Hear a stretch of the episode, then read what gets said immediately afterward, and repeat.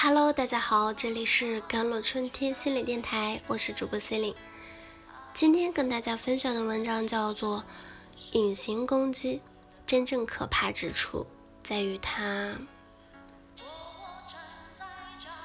你有什么特别的交友原则吗？美国心理学家托马斯有个建议啊，你最好只和会表达愤怒的人做朋友，因为那些看似不会愤怒的人。其实会用更独特的方式回击你，比如下属拖延工作，伴侣故意哪壶不提开哪壶，普通朋友在你背后搬弄是非。这种没有被直接表达出的愤怒啊，被美国心理学家墨菲称为隐形攻击。他在《隐形攻击》一书中做了这样的定义：关系中弱势的一方通过拖延。躲避、故意激怒、暗中报复等非直接方式，向强势一方表达因地位不平等而累积的愤怒。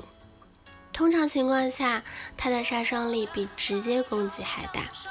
它不仅会破坏关系，甚至危害你的工作和家庭。更可怕的是，隐形攻击者不在乎输赢，只在乎每一次报复的机会。你被隐形攻击了吗？为什么会出现隐形攻击？墨菲博士认为，童年时代的经历决定了我们成年后是否具有攻击性。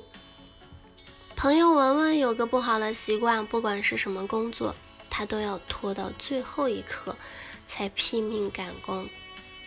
譬如，公司周一开了会，老板让他最迟周三晚上整理好会议记录。可是，无论周一、周二时间多么宽裕，他都会拖到周三下午才对着电脑一顿狂敲，赶在 deadline 前最后一刻发给老板。其实，文文做事拖拉的更深层的原因与他的童年经历有关。小时候，文文父亲对他要求严格，每天都要检查工作。一旦看到错误啊，就狠狠的批评、斥责他不够努力。其实他的内心对父亲特别的愤怒，但他从来不敢说。后来他想了个办法，熬夜到最后一刻才将作业写完。这样，因为他熬夜学习，父亲即便检查出错误，也不忍发火，反而会夸他用功。在公司里，因为老板具有权威，在他潜意识里，面对老板就像面对父亲一样，所以他不自觉的就祭出了小时候的绝招，以避免受到苛责。像文文一样，因为童年创伤的存在，那些隐藏愤怒的人往往不能自由的表达自己，他们被卡住了，看不到现在，无法与过去决裂。也不能摆脱痛苦的回忆，继续前行。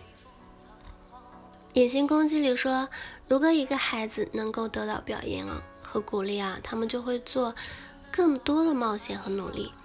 相反，如果他们认为自己永远不够好或得到的批评总是多过夸奖，那么隐形攻击就会成为他们的工具，甚至变成了一种习惯的反应。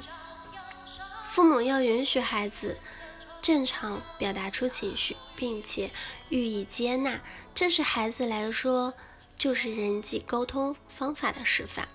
那如何应对隐形攻击呢？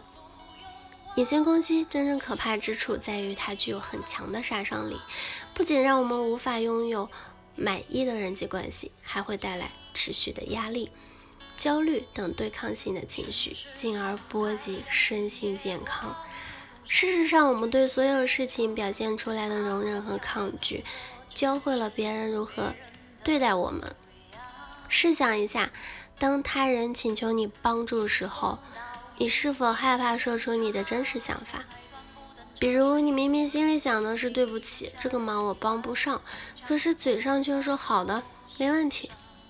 对于大多数人啊，说不难，太难了。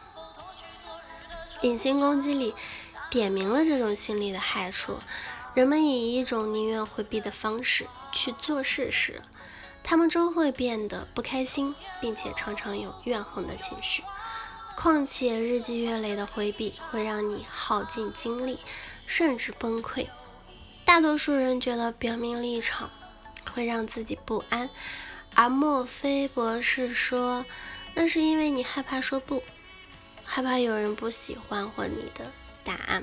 但生活并不取决于我们如何被他人对待，生活是需要我们自己站起来反抗别人的偏见。只有这样，我们才能避免被人支配和塑造。我们每个人都该问一问自己：你是否曾通过语言、态度、姿势等伤害过别人，并在这样做时装作若无其事，甚至和颜悦色？